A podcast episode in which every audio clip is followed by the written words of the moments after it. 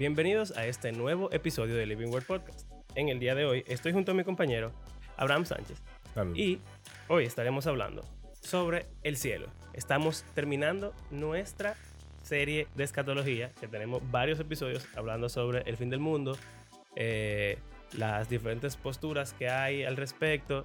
Y bueno, llegamos al final, que en verdad es un tema bastante interesante, yo diría. Que, que quizás es el más importante de todo lo, la- lo que hemos hablado. Así que, ¿qué es el cielo? ¿Y por qué es importante lo que pensamos del cielo? Aquí vamos. Tú sabes que yo estaba pensando, eso que tú dices de que es importante, Ujú.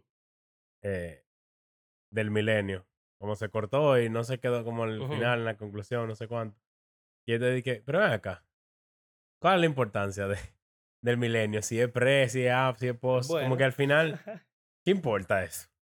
O sea, ¿qué tanta relevancia tiene en la vida del creyente? ¿Llegaste a alguna conclusión? No, no, solo como que pensé que, que sería interesante hablarlo, porque hay mucha gente que es como muy defensora de su postura milenaria, pero ¿qué tanto afecta tu día a día? Eh, a mí no me gusta darle propaganda a la posición que uno, que uno tiene, porque tú sabes, el objetivo del podcast no es convencer a nadie que sea lo que Abraham es o que crea lo que Mario cree, ni nada por el estilo. Pero en verdad, esa pregunta yo siento que la postura premilenial como que no, no la puede responder, porque para ellos el milenio es algo que no tiene nada que ver con ellos en cierto sentido, ellos solamente lo disfrutan. Pero en la milenial y en la postmilenial uno tiene que ver con eso. O sea, en Como la... que uno juega un rol activo ahora. Exacto. En la postmilenial, sobre todo, tú estás trayendo el reino Ujú. a la tierra. Y en la milenial, tú eres parte del reino aquí abajo, mientras Jesús está allá arriba. Ujú. Entonces, eso, por lo menos para mí, cuando yo hice el cambio de posición, me. Que en verdad yo lo hablé en el episodio Sí, de sí, por qué creo que es importante la escatología. eh, porque yo siento que yo tengo que ver con el reino de Dios. Pero, honestamente, las otras. La Quizás- postura premilenial, como. Quizás que- se me ocurre como que en, en vez de un rol activo de lo que yo tengo que hacer ahora, es más sobre la confianza en que Dios cumple con todo lo que Él promete, que es como el énfasis más grande que yo veo en que el milenio sea tal cual Sí. como toda esa profecía eh, de toda la Biblia que se quedan como pendientes, es como que podemos tener la confianza de que Dios es fiel a su promesa, de que Él hace lo que Él dice. Y entonces, como Bueno, que eso que- puede tener un impacto en tu día a día de que, aunque tú no veas las cosas como, como deberían ser, tú sabes que un día lo serán y como Dios es fiel a su promesa. Eso es algo que todo el mundo, toda la postura deberían tener. Exacto. Pero como que un énfasis más grande en eso. En Bueno, la pero es que- especificidad, como, yo no sé. Es que yo siento que, como que, ¿cuál es la diferencia? O sea, al final todo el mundo, tratando de encontrar como un... no sé, como que, Bueno, también es que las personas que tienen esta postura no es tampoco de que porque cuál sea el beneficio que tenga en su vida día a día, sino de cómo la forma de interpretar las escrituras más correcta. O sea, es cuestión ya de, de hermenéutica también, no solo de, de Sí. practicidad. obviamente, eso es lo que ellos creen, así que ellos van a pensar que eso es así. Bueno, sí, exacto. Pero, bueno. Solo, solo eh, tenía esa pregunta de, de como la practicidad. Pero en verdad, al final es algo de interpretación más que de qué aplicación tiene a la vida. En esa, o sea, como que en esa postura.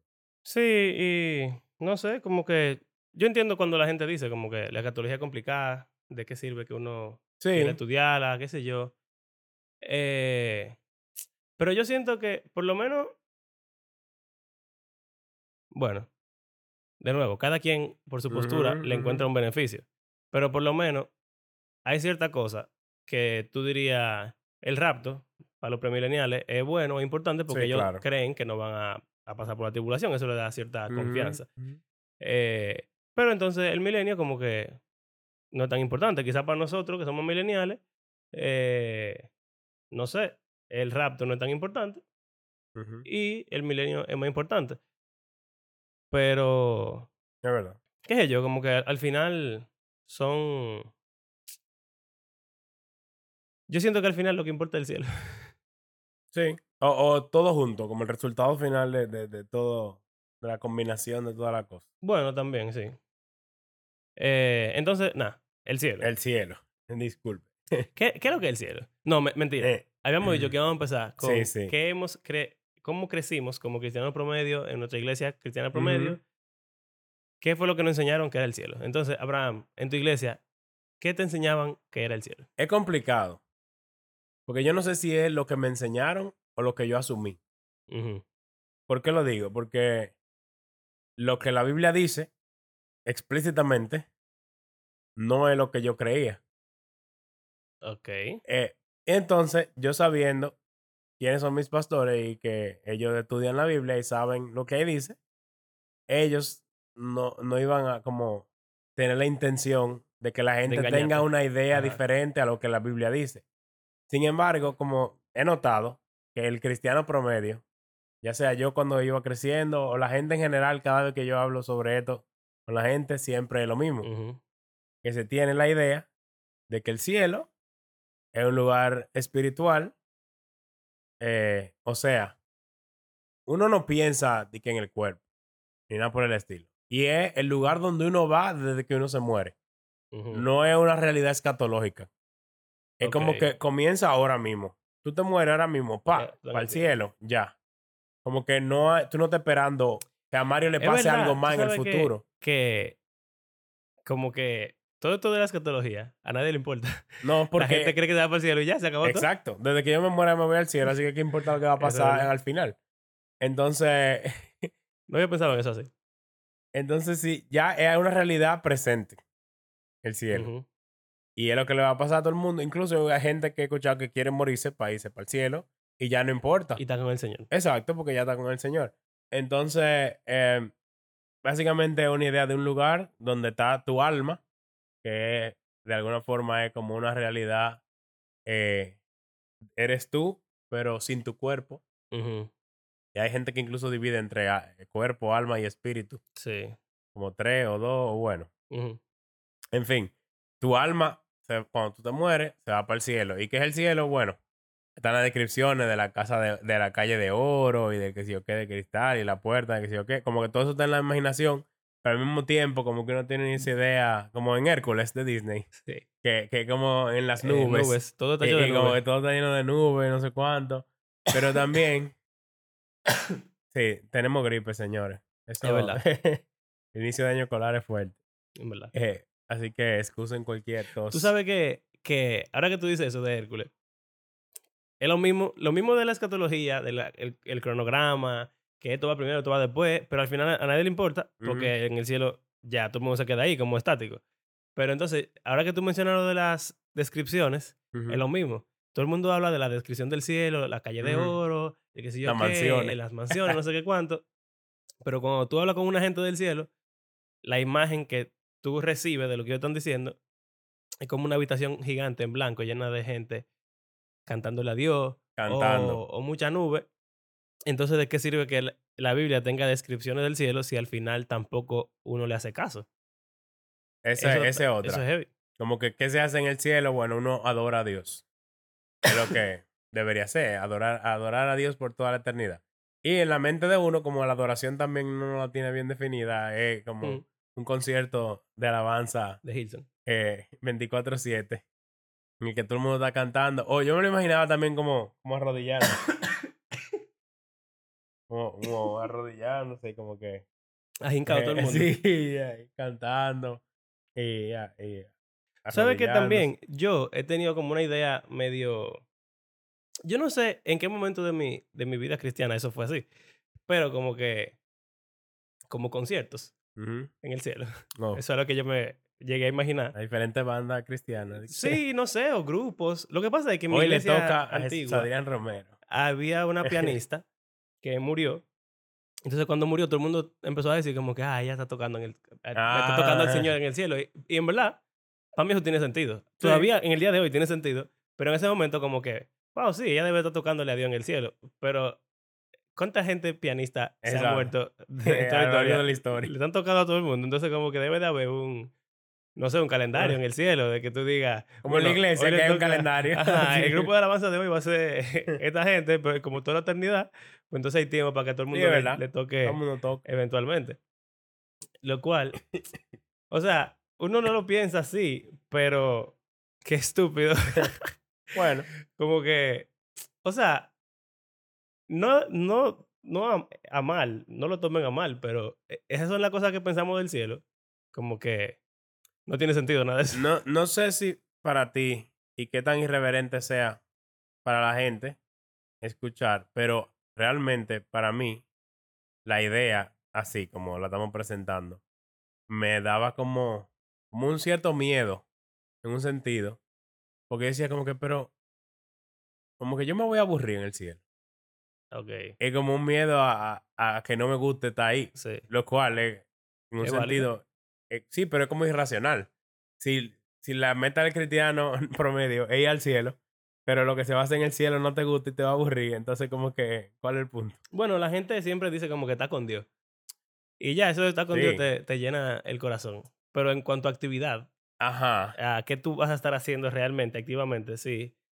Eh, Es raro eso.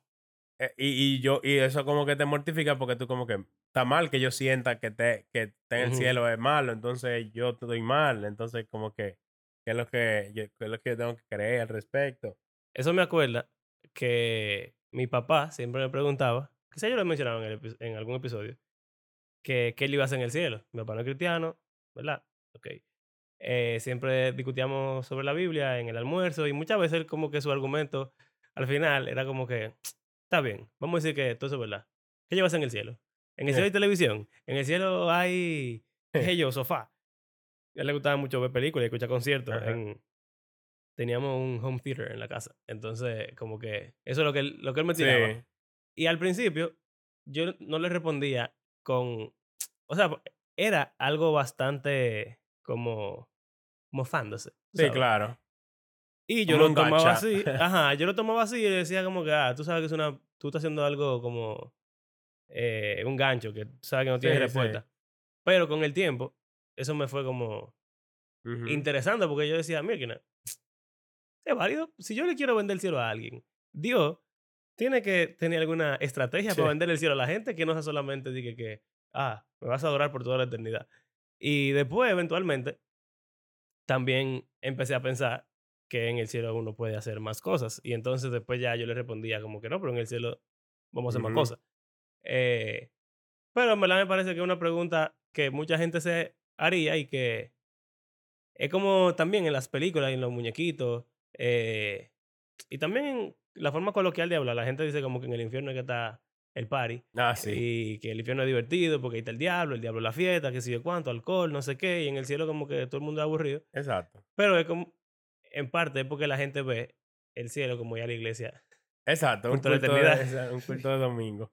Entonces, em, está también alguna cosa que yo he escuchado de, de gente que cree como que va a tener alas y que va a volar, que Mm. tiene como, no sé si se imagina con arpa, pero que se imagina Sí, como que sí. se va a volver un ángel. Y entonces dije, dije, no, porque cuando yo esté volando en el cielo, uno de nuestros Patreon, él sabe quién es. Yo, Dije, yo he pensado que me voy a montar en un ángel, pero no necesariamente que voy que a tú- tener alas no, yo. que- que sí, cuando yo, cuando seamos ángeles, yo dije, ¿qué? ¿De qué tú? Mira, pero entonces, básicamente, la idea del cielo que tenemos como cristiano promedio es que el cielo es etéreo. espiritual, es bonito, es pero es como completamente espiritual, es una realidad presente y como que no veo que, no, no veía que se hablara de que eso fue- fuese a cambiar en ningún momento en el futuro, eh, sino como que ya, tú te moriste, tú llegaste y ya, hasta donde iba a llegar. Felicidades. Y ya na- no hay más nadie ahí que tú quieras te- tener tampoco. Eh, y entonces, sí, adorando al Señor, que sea que eso signifique por toda la eternidad. Y ya. Ok. Y eh, la eternidad es mucho tiempo. Eso, eso Ey, también eso otro concepto que me... Eso es. Todavía hoy, ah, yo creo que quizás hoy Sí. mismo yo lo escuché en el colegio, o esta semana yo lo he escuchado, de estudiantes que dicen como que es que vivir por siempre, como que. ¿Quién quiere vivir por siempre? Es Eso raro. es- Eso, es aburrido, una cosa así. Es raro porque uno no quiere morirse. Y uno siempre encuentra qué hacer, siempre. Pero el hecho de uno ponerse a pensar Bueno, hay gente que incluso hace como proyección de aquí a cinco años quiero Ujú. tal cosa, o a diez, o qué sé yo qué. Y la gente como que asume que va a llegar un momento en que como que ya Ya va a no va a terminar y ya. Aunque tú no pienses en ese momento, tú sabes que va a llegar. Pero pensar en que ese momento no a exista. Sino que es eterno, para siempre, eh, Y, es, es como intimidante. En no sé. verdad, hay gente. O sea, yo creo que tiene sentido eso. Como que una motivación para vivir es que tú te vas a morir eventualmente. Entonces tú quieres lograr Ah, como cosas, sacar el el provecho. provecho a la vida, el, el YOLO. Ya Y en verdad, o sea, si. Yo pienso, si fuéramos a vivir por siempre, ¿cuál sería la prisa de buscar un trabajo ahora mismo? Si tú puedes descansar, tú no te vas a morir como sea. Eh, entonces, no, había no habría productividad. no, es verdad, como que tiene que haber algo que te motive a tu echar para adelante. O sea que eso, eso es interesante. Bueno. Y entonces, ¿qué cambió en tu perspectiva del cielo? Yo puedo leer. Dale, a. Apocalipsis, otra vez, al final de la Biblia. Bueno, realmente, a diferencia del milenio, esto es algo que sí se habla a Bastante. lo largo de la historia de la Biblia, pero principalmente en los profetas, en algunos salmos, como que desde Génesis hasta Reyes, como que no se habla mucho de eso, por no decir Sí, que casi no sé, nada. Sí. Eh, pero hay algunos salmos, pero sí en los en los profetas eh, hay como eh, destello de eso. Ya obviamente en los evangelios se habla muchísimo de vida eterna y en las cartas. Y entonces Apocalipsis llega al final. Y entonces Apocalipsis 21 dice, después vi un cielo nuevo y una tierra nueva, porque el primer cielo y la primera tierra habían dejado de existir, lo mismo que el mar. Vi además la ciudad santa, la nueva Jerusalén, que bajaba del cielo, procedente de Dios, preparada como una novia hermosamente vestida para su prometido. O sea, una Jerusalén baja del cielo vestido de novia. Una imagen sí, extraña de, de imaginarse. Baja a la tierra, pero no a la tierra actual, sino dice a la nueva tierra porque la otra ya pasó. Entonces dice que había una potente voz que provenía del trono y decía, aquí entre los seres humanos está el santuario de Dios, Él habitará en medio de ellos y ellos serán su pueblo. Dios mismo estará con ellos y será su Dios. Él enjugará toda lágrima de los ojos, ya no habrá más muerte ni llanto, tampoco lamento ni dolor, porque las primeras cosas han dejado de existir. Eh, el que estaba sentado en el trono dijo, yo hago nuevas todas las cosas.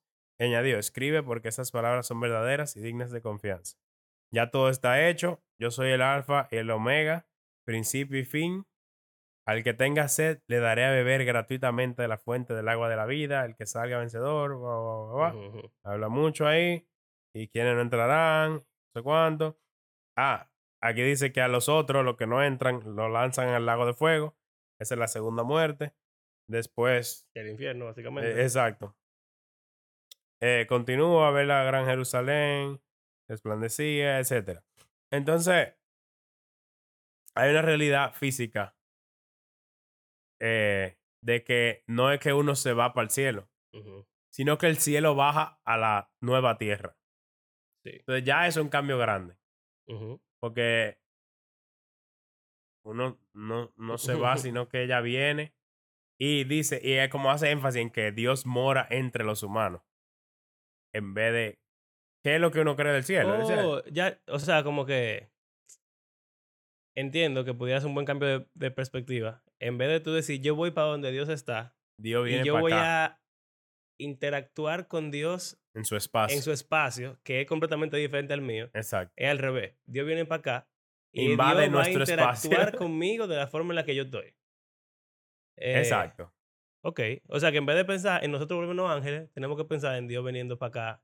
Entonces, parte de eso es como, y sobre todo cuando uno piensa en Apocalipsis, la gente piensa en el fin del mundo y que la, la tierra se va a explotar y se va a morir y todo se va a ser destruido. Pero aquí habla de una nueva tierra.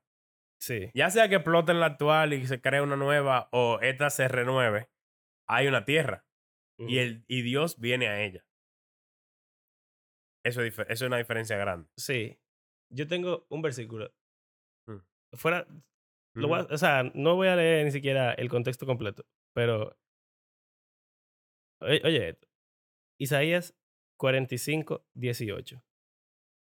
Porque así dice el Señor, el que creó los cielos, el Dios que formó la tierra, que la hizo y la estableció, que no la creó para dejarla vacía, sino que la formó para ser habitada. Yo soy el Señor y no hay ningún otro. Ese pasaje, ¿tú te acuerdas que yo te... Sí, te eh, en otra versión, en vez de dejarla vacía, dice como que no la creo en vano. Bueno, pero es lo mismo. Sí, sí. Eh, ¿Tú te acuerdas que yo te comenté que yo hice un estudio como personal para presentárselo a mi pastor Ah, sí, sí, sí, de sí. ese momento de por qué yo había cambiado de postura? Y ese fue uno de los versículos favoritos que yo encontré. Yo leí Isaías completo Ujú. para buscar, como tú dijiste, los profetas mucho de la nueva de la nueva creación y lo que se entiende en la postura premilenial que es el milenio, que los mileniales creen que es el cielo, básicamente. Sí. Eh, y yo me encontré ese versículo, men, y para mí fue como que, oh, todo el mundo, por lo regular, piensa que Dios va a destruir la tierra. Y pudiera ser.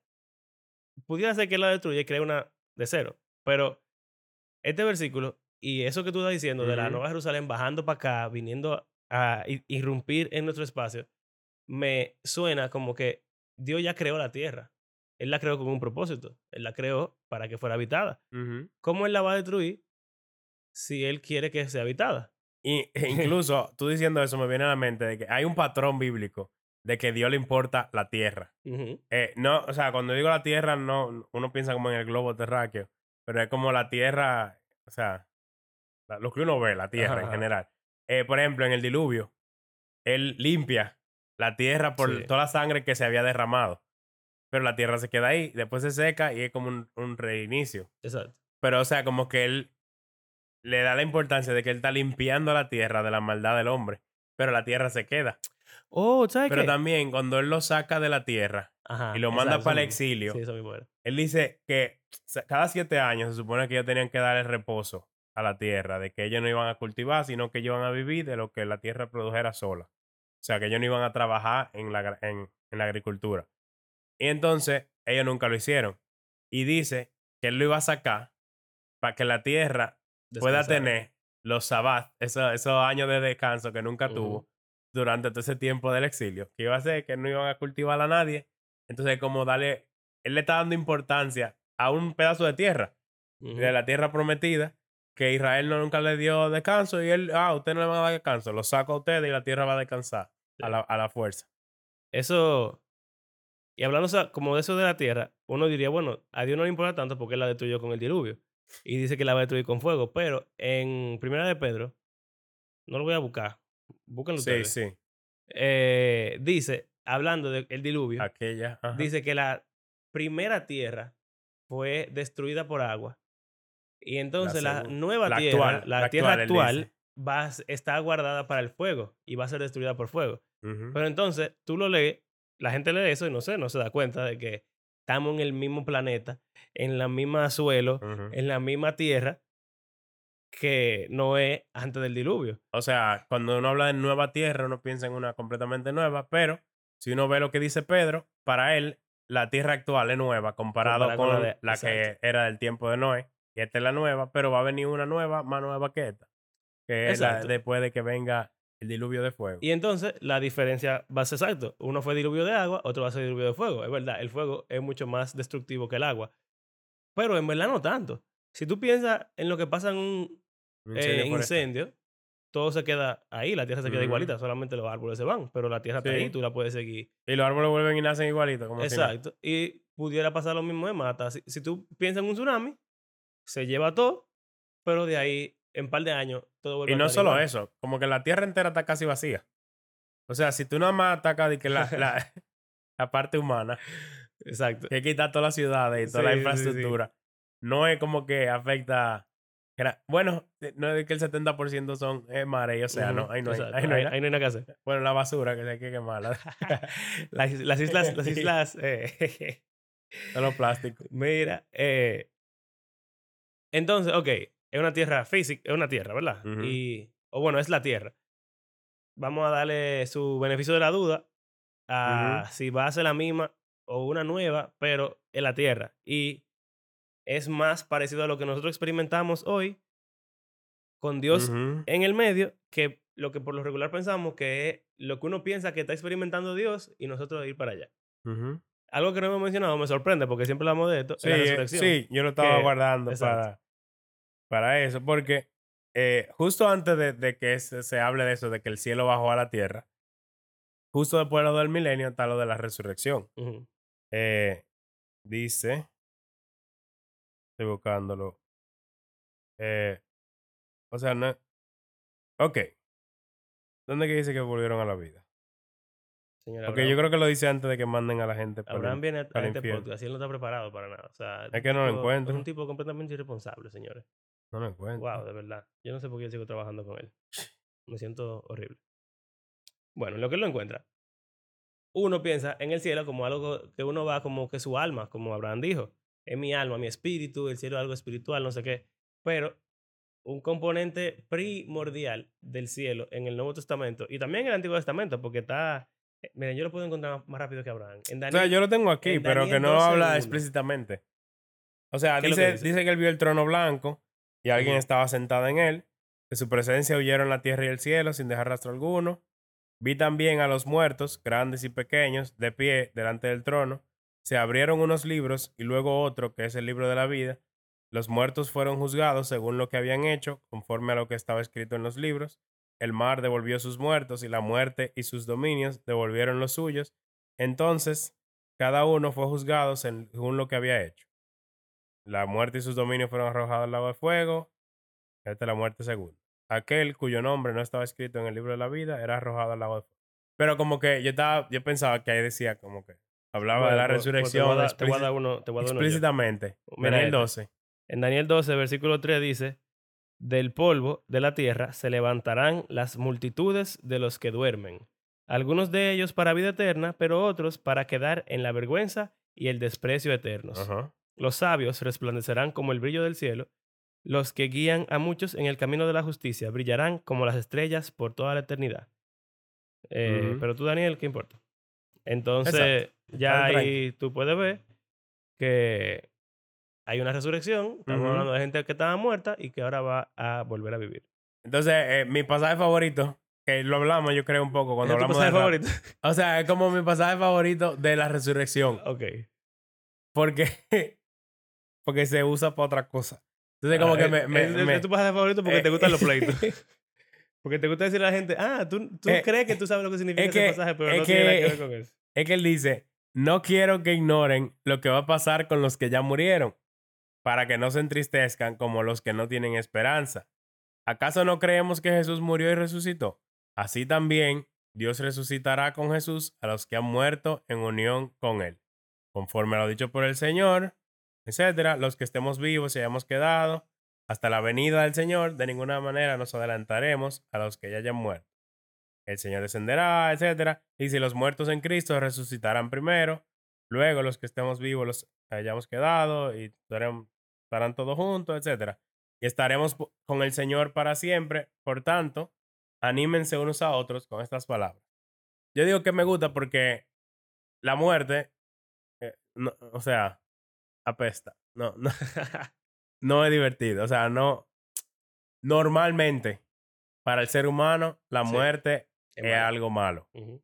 Yo digo normalmente porque hay veces que con esa perspectiva de que cuando yo llegué al, yo me morí, fui al cielo, llegué a la meta, tú lo ves positivo. Y en un sentido, Y también Lo la gente Pablo que habla- son Pablo habla así también. que se quieren matar. Bueno, claro. Eso es Claro, una realidad que sí. no hay que ignorar, porque en verdad hay gente que no le gusta estar vivo. pero Pero bueno. el punto aquí era como que, ok, Jesús no ha vuelto y ya hay gente que se, ha- que, algunos cristianos que se murieron. Y entonces, ¿qué va a pasar con ellos? Ellos están como preocupados. Y Pablo dice, no hablen como gente que no tiene esperanza. Así como Jesús resucitó, ellos van a estar primero que nosotros. O sea, asumiendo que estamos vivos. cuando- Cuando Jesús No lo fue. No. sí. Él siempre asume que él va a estar vivo cuando El Jesús llegue, pero no, no, Han no fue pasado, así. han pasado mil años. Sí, sí. Pero es el punto. Toda esa gente que se ha muerto esperando la venida del Señor, no se va a quedar como que, ah, bueno, qué pena por ellos, se murieron. Ya, se quedaron ahí. No. Ellos van a resucitar y los que estamos vivos vamos a ser transformados junto con ellos y vamos a estar con el Señor. Escucha esta revelación que me acabo de llegar de lo alto, men. ¡Wow! Dios mío. Eso es lo que quiere decir. Es que la perspectiva que tenían esa gente no era de que tu alma iba al cielo No, y que tú ibas a estar ahí tranquilo. Ellos pensaban que el cielo tenía que ser aquí.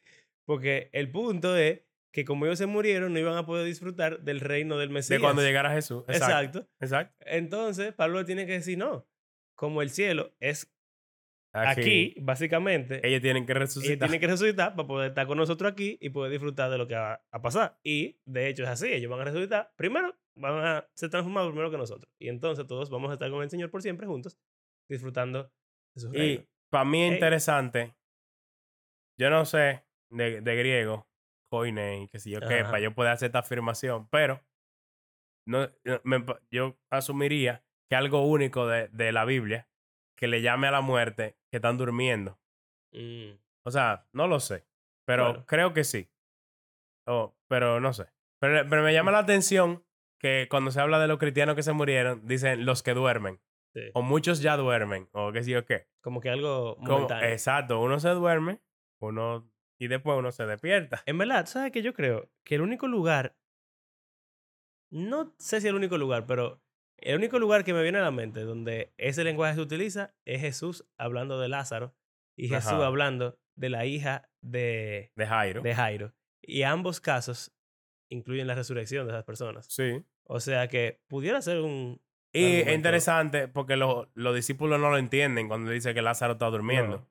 Dicen que, pero si él está durmiendo se va a sanar. Y él dice, no, él está muerto. Entonces, por eso es que yo digo que me parece que es una, una forma de usar el lenguaje diferente a lo que era no- lo normal. Pero de- como que después de Jesús, discípulos de él, ya comenzaron a decir como que, ah, fulano está durmiendo con el Señor. Sí, y en verdad es el punto. O sea, ellos están confiando que así como Jesús durmió y resucitó, y Jesús prometió que iba a resucitarlo a ellos, pues entonces ya todo el mundo está durmiendo con él. Exacto. Esperando que lo despierten cuando llegue Jesús. Eh, tú sabes que, entonces, ¿verdad? Es evidente ya que estamos hablando de una resurrección corporal. Sí. Que el cielo no es espiritual, el cielo es... O sea, es espiritual, tierra. pero es O sea, sí, sí. físico. Bueno, lo que pasa es que espiritual no significa etéreo. Lo, pero como punto. que así es que lo asumimos. Bueno, el punto es que, aparte de, de que es una tierra física, con un cuerpo físico, entonces también en la Biblia hay un poquito, no demasiado, pero hay un poco de información sobre cómo va a ser ese cuerpo. Que en Primera de Corintios 15, 15, ajá. principalmente, eh, Pablo dice como que él, él usa una, Lo compara con, una alegoría, ajá. con el, el sol y la luna. Eh, bueno, pero primero, él lo compara como con el grano Ah, sí. y las plantas. Él dice que si tú, por ejemplo, lo voy a parafrasear cambiando la mata. Si tú ¿Que lo agarras... tengo aquí? Bueno, dale. Eh, ok. Tal vez alguien pregunte, ¿cómo resucitarán los muertos? ¿Con qué clase de cuerpo vendrán? ¡Qué tontería! ¿Qué versión es esa? Esta no es la que leo, es la NBI. Ah, Lo que tú siembras no cobra vida a menos que muera. Mira, ¿Qué, qué rayos? o sea, que lo entierres en la tierra, señor. no plantas el cuerpo que luego ha de nacer. Sino, bueno, ahí lo está hablando clarito. Que tú plantas, eh, tú estás sembrando Sí. el muerto para que, Para que otra vez. Sino que siembras una simple semilla de trigo o de otro tipo. Pero Dios le da el cuerpo que quiso darle y a cada clase de semilla le da un cuerpo propio. No todos los cuerpos son iguales. Y ahí habla de que hay cuerpo humano, animales, eh, y dice que hay como celestiales, etcétera. Eh, y que los cuerpos Pausa. celestiales son Eh, diferentes a los No terrenales. está al margen, que no tiene nada que ver con esto, pero ¿por qué no decirlo? En los libros de ciencia cristianos siempre dicen que, que Dios llama a cada estrella por su nombre. Ajá. Pero yo creo que en ese pasaje que dice que como que cada estrella tiene su gloria Sí. diferente. No está hablando de estrellas, ni siquiera ese pasaje. No tiene nada que ver No, yo creo que otro. Yo creo que en otro lado. Es otro. Sí, yo creo que sí. Pero Pero sí, el punto dice. es como que cada... Sí, cada estrella tiene su propio brillo. Dice Ajá. aquí. Ah, no, exacto, que ese mismo versículo lo usan para decir como que cada estrella es diferente y Mm, la Biblia lo afirma como un dato científico. Ya. Cuando lo que está diciendo ahí simplemente es que cada tipo de criatura Exacto. tiene el cada humano es diferente. le ha Cada- dado y cada exacto. humano, cada animal, cada cosa es diferente. Bueno, nada. Exacto. Dice, dice, así sucederá también con la resurrección de los muertos. Lo que se siembra en corrupción resucita en incorrupción. Lo que se siembra en deshonra resucita en gloria. Lo que se siembra en debilidad resucita en poder. Se siembra un cuerpo natural y resucita un cuerpo espiritual. Ahí está la palabrita. Exacto. Si hay un cuerpo natural, también hay un cuerpo espiritual. Eh, y ahí está. Que eso es lo que eh, más o menos dije rápido, como que espiritual no significa etéreo. Algo espiritual no es algo que tú no sea que, intangible. así como hemos llevado la imagen de aquel hombre terrenal, o sea, Adán, llevaremos también la imagen del celestial, que es Jesús. O Exacto. sea, que el cuerpo de Jesús resucitado, si uno lee el Evangelio, era como que, de cierto modo, era diferente. Él era humano, pero al mismo tiempo era como diferente. Exacto, tenía entonces- propiedades como... Y bueno, uno se pudiera debatir si uno va a tener los superpoderes lo que dice tenía aquí. Jesús de volar y de traspasar El- objetos. sólidos, Dice pero- aquí, el cuerpo mortal no puede heredar el reino de Dios, ni lo corruptible puede heredar lo incorruptible, sino que, bueno, y ahí habla de lo mismo, no todos moriremos, pero todos seremos transformados. Un instante, un abrir y cerrar de ojos, al toque final de la trompeta, eh, los muertos resucitarán con un cuerpo incorruptible y nosotros seremos transformados, porque lo corruptible tiene que revestirse de lo incorruptible y lo mortal de inmortalidad cuando lo corruptible se revista de incorruptible, ya entonces la muerte ha sido devorada, etc.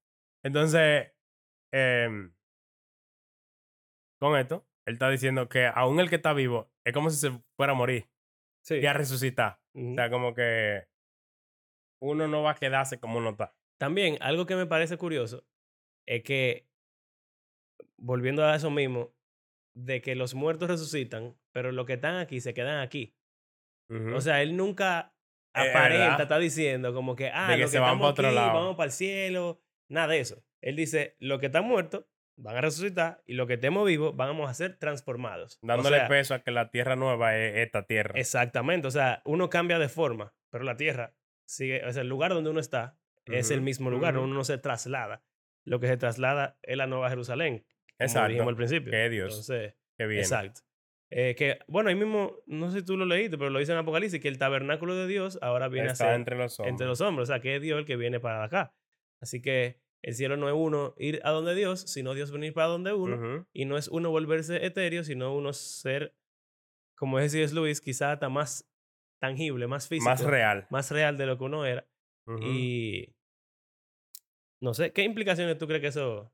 O para ti, en tu vida práctica de cristiano promedio, ¿qué, qué te hace...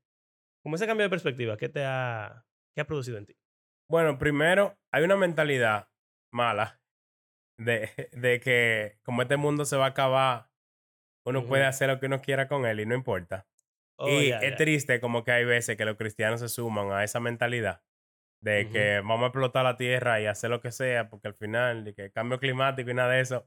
Yo sé que, que quizás no es algo como tan relevante. Wow, señores, la verdad es que Abraham es un tigre tan sensible por la humanidad y por el No. mundo. Yo me sorprendo cada vez que hablo con él, de verdad. Esto es una cosa increíble. Eh, no es un tema muy importante en un sentido, pero como que si, si la tierra no importa, cómo tú la administras, Claro. es como para sacar el potencial, explotar y sacar el jugo y desbaratarla. Hasta que se acabe. Hasta que se acabe y ya. No importa, porque si se acaba no morimos y vamos para el cielo. O sea, que es una mentalidad puede, ser, puede tornarse destructiva. No, lo es, lo es. Y, o sea, no todo el mundo como que llega a esas conclusiones. Pero si tú eres como muy intencional en tus posturas, y tú dices como que, pero, esto está claro. Eso es lo que hay que hacer. En verdad, tú dices que no tanta gente, pero yo conozco un par de gente que, que son así. ¿Qué piensas? Sí. Bueno, eso, eso es algo como leve, como que no tiene tanto que ver con mi vida como práctica, pero como a, a nivel general, ge- geopolítico y medioambiental. Eh,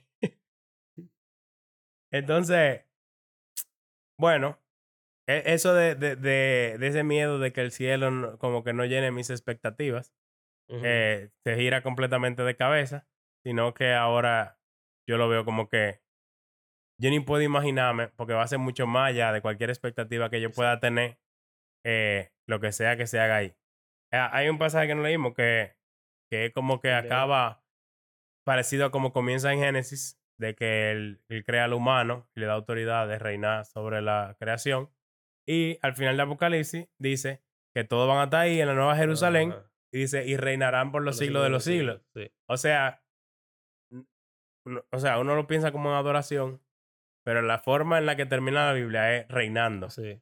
Entonces eso es como un rol diferente. Ujú. a está como y no po- porque yo porque también algo que la gente le da miedo cuando uno habla de eso es como que uno pone al humano y a, y a sus deseos y Demasiado preferencias alto. demasiado alto Sí.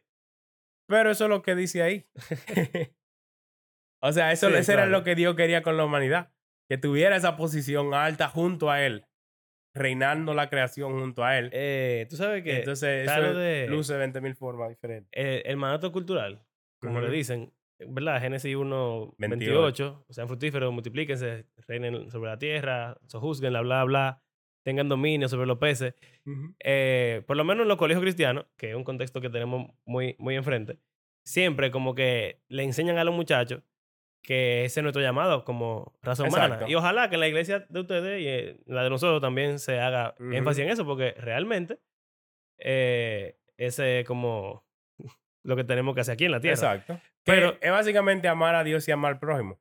Sí, y amar la tierra. Exacto. Y a, Eh, a- a uno al otro. ¿es Eso es.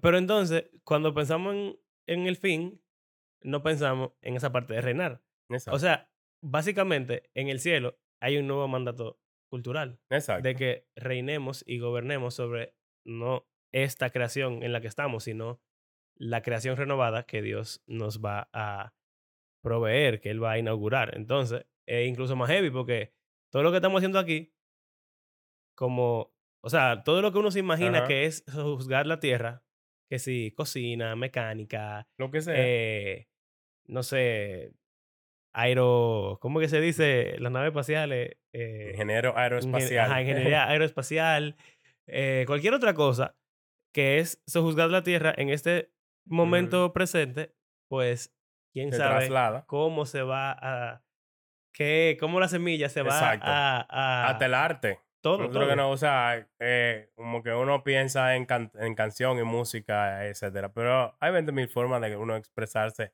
artísticamente. Sí. Y porque eso debe dejar de, de existir si son formas en las que uno puede adorar a Dios o eh, ser de bendición a otros. O sea, porque el e- en este país principalmente como que el arte no se valora mucho. Sí. Eh, como que, ah, ¿qué qué es lo que tú vas a hacer? Pero Sí, realmente, es despreciar tu vida. sí.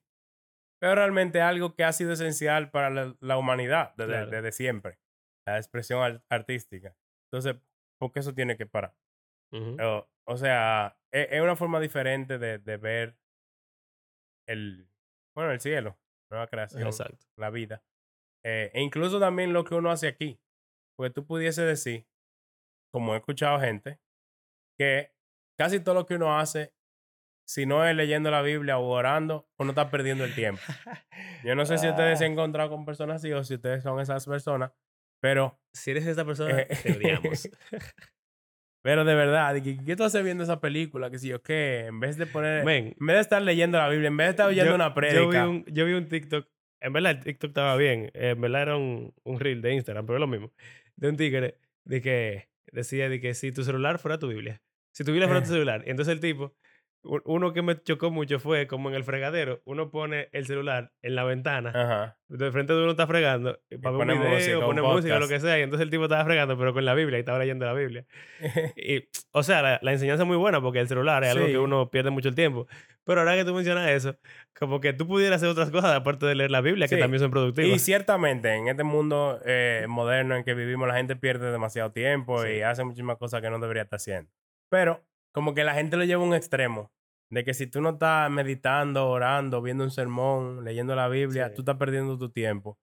Y como que hay, incluso tener un hobby, lo cual es buenísimo para el cerebro y, y la, la salud mental y muchísimas otras cosas, eh, lo ven como que tú estás desperdiciando tu vida Sí. en algo que al final como que no tiene valor.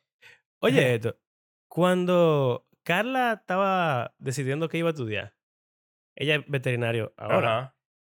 Y. Pero en, en ese momento ella empezó a estudiar medicina. Y una de las razones, yo me acuerdo, por la cual ella decidió estudiar medicina en vez de veterinaria. O sea, aparte Ayuda de que humanos. el dinero, aparte de que da un poco más de prestigio, que su familia prefería. eh, su papá es veterinario, entonces como Ujú. que él sabe lo duro que es el veterinario, Sí. él como que prefería otra cosa. Pero una parte que ella mencionaba era como que, bueno, pero es que yo puedo servir a gente, que es más importante que servir animales.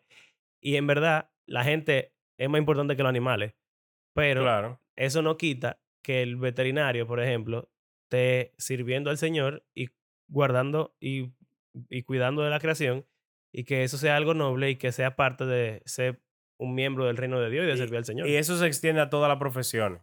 O sea, te da una mejor teología del trabajo, que es algo que yo he escuchado, yo creo que es el término, Sí. de que, eh, bueno, y en un video que estaba hablando de esto, de el cielo como la resurrección y qué sé yo qué, y dice que, y alguien- uno de los comentarios, dice que trabajar en el cielo, para eso no voy, que sé yo qué, y yo dije, ¿qué? Eh, o, o sea, hay gente como que divide entre lo secular y lo espiritual. Y como que, ah, eh, trabajar en un colegio cristiano o ser pastor o ser misionero es mejor. Sí. que ser ingeniero, ser lo que sea, Eh, veterinario, ser cualquier trabajo que uno, que uno pueda hacer. Eh, pero, o sea, es la realidad de que lo que sea que uno esté haciendo, uno lo hace con un propósito. O sea, que ese trabajo exista. eh, Es, porque hay una necesidad. exacto. Generalmente, trabajos que son sospechosos Bueno, sí. pero- su origen. Pero, o sea, hay necesidades pecaminosas quizás, pero... bueno, eh, Whatever. exacto. La mayoría de trabajos existen por una ne- necesidad real que tienen los seres humanos que alguien tiene que suplirla, ya sea dando un servicio o proveyendo un producto, Y si, y si tú lo hicieras gratis, tú estuvieras haciendo caridad, básicamente. Porque tú estuvieras ayudando gente Exacto. sin ningún beneficio. O sea que eh, todos los trabajos realmente ayudan y aman al prójimo de alguna forma u otra. Y si uno lo hace también con la mentalidad y con el corazón correcto. Si tú lo haces solo de que, ah, solo por el dinero, porque tengo que sobrevivir, ok. Pero el, el mismo Pablo dice como que tú, el- a los esclavos, o sea, que es un trabajo que nadie ni siquiera, eh, él mismo le dice como que si tú puedes ser libre, procura tu Sí, libertad. Exacto. Pero como que trabaja para tu amo, como que tú estás trabajando para el Señor. O sea, la- el peor trabajo en teoría que uno puede tener y más Sí. eh, humanizante que uno puede tener, de que tú no te perteneces y tienes que trabajar a lo que sea que el otro te pida. Sí. Pablo dice, haz como que tú estás trabajando para el Señor y hazlo con, buen con buena gana y buen, como que buen ánimo eh, y haciéndolo bien aunque no te estén viendo. Eh, o sea que eso va muy acorde a, a esa mentalidad de lo que yo hago aquí en el presente importa y tiene como eso, eso es algo interesante. Yo construyo un edificio. Ujú. Tú puedes decir, ah, bueno, tú construyes un edificio, eso tiene su utilidad, pero se elimina completamente la nueva creación. O hay Yo algo no sé si. Mira, duradero. Ey, yo no me acuerdo si en mi episodio solo de las cuatro razones por las cuales estudiar escatología, yo lo mencioné. Pero sí lo mencioné en la iglesia el otro día, que estaba dirigiendo las alabanzas. Ujú. N.T. Wright. Anti-right. Por eso Dice- que lo, en él pensé. Ey, ese tipo, ese tipo es duro, man. Él dice que las cosas que uno haga aquí van a permanecer. Pero él lo dice con cierto nivel de... No tan literal, exacto. Pero la ilustración que él usa es como si el cielo fuera un castillo, de eso de antes, o una edificación antigua, que era con bloque grandísimo de piedra. Ujú. Y cada cristiano es un albañil. Pablo habla de eso en Corintios. Sí, es de ahí que él saca... Ajá. O, en o- Efesios. No es, no es Pedro que lo dice, que cada uno somos piedras vivas de... No sé, yo hice pósteres y me confundo. Bueno, Está bien. En una epístola se habla de eso, de que, de que como que las iglesias son como. Cada individuo son piedras. Yo creo que, yo creo que es. Pedro que lo dice. Eh, pero bueno, el punto es que N.T. Wright no dice que uno es el- la piedra, que eso es lo que dice la Biblia, sino que uno está labrando la piedra, que serían las buenas Mm. obras que uno hace. Y entonces viene Jesús. Él lo dice también en parte porque una objeción que tendrán los premileniales hacia los amileniales y especialmente los postmileniales es que uno dice como que uno va a traer el reino. Mm, Eh, sí. Y ellos dicen, no, es Jesús que va a traer el reino. Sí, y entonces N.T. Wright lo dice de la forma de que Jesús va a traer el reino. Si tú construyes la piedra, tú no estás construyendo el castillo, tú solamente estás aportando un bloque al castillo. Es Jesús que agarra Él es el arquitecto y el ingeniero y él pone cada piedra en su lugar. Pero entonces, al final, cuando uno viva ahí, tú vas a decir, oh, mira, esa fue la piedra que yo Ajá. eh, labré. Y mira, la piedra que Abraham labró. Y mira, la piedra que fulanito labró. Y entonces eso se va a quedar por toda la eternidad y uno va a poder regocijarse, eh, vamos a decir, en un sentido de un orgullo bueno, de que, ah, mira, yo hice eso, pero también eso sería como parte de las coronas que uno entrega a Cristo. Sí. Como que, mira, Señor, yo hice esto, te lo estoy dando a ti. Y cuando él lo menciona, eh, no, él no es muy específico. No, si es si es ¿Qué literal o tan- físico o no. No, no. Él dice que son cosas físicas. Más o menos. Esa es la implicación que él da. Lo que pasa es que uno no sabe hasta qué nivel él cree. Que, sea. Eh, pero a mí me... Como que tú siembras algo que tú vas a cosechar, pero Sí. como, bueno, no hay forma. A mí me da mucha curiosidad, en verdad, pensar cómo... ¿Cómo sería eso? Como que qué, qué tanto perduran las cosas. Sí. Eh, Interesante. pero, al final de cuentas, es mucho mejor que cualquier otra cosa Claro. que uno pudiera pensar. Y como dijimos en el episodio pasado, eh, hemos estado hablando de diferentes posturas, pero en este episodio casi no hemos mencionado diferencias, porque todo el mundo... Porque eso es lo que digo. La, la Biblia lo dice prácticamente explícitamente.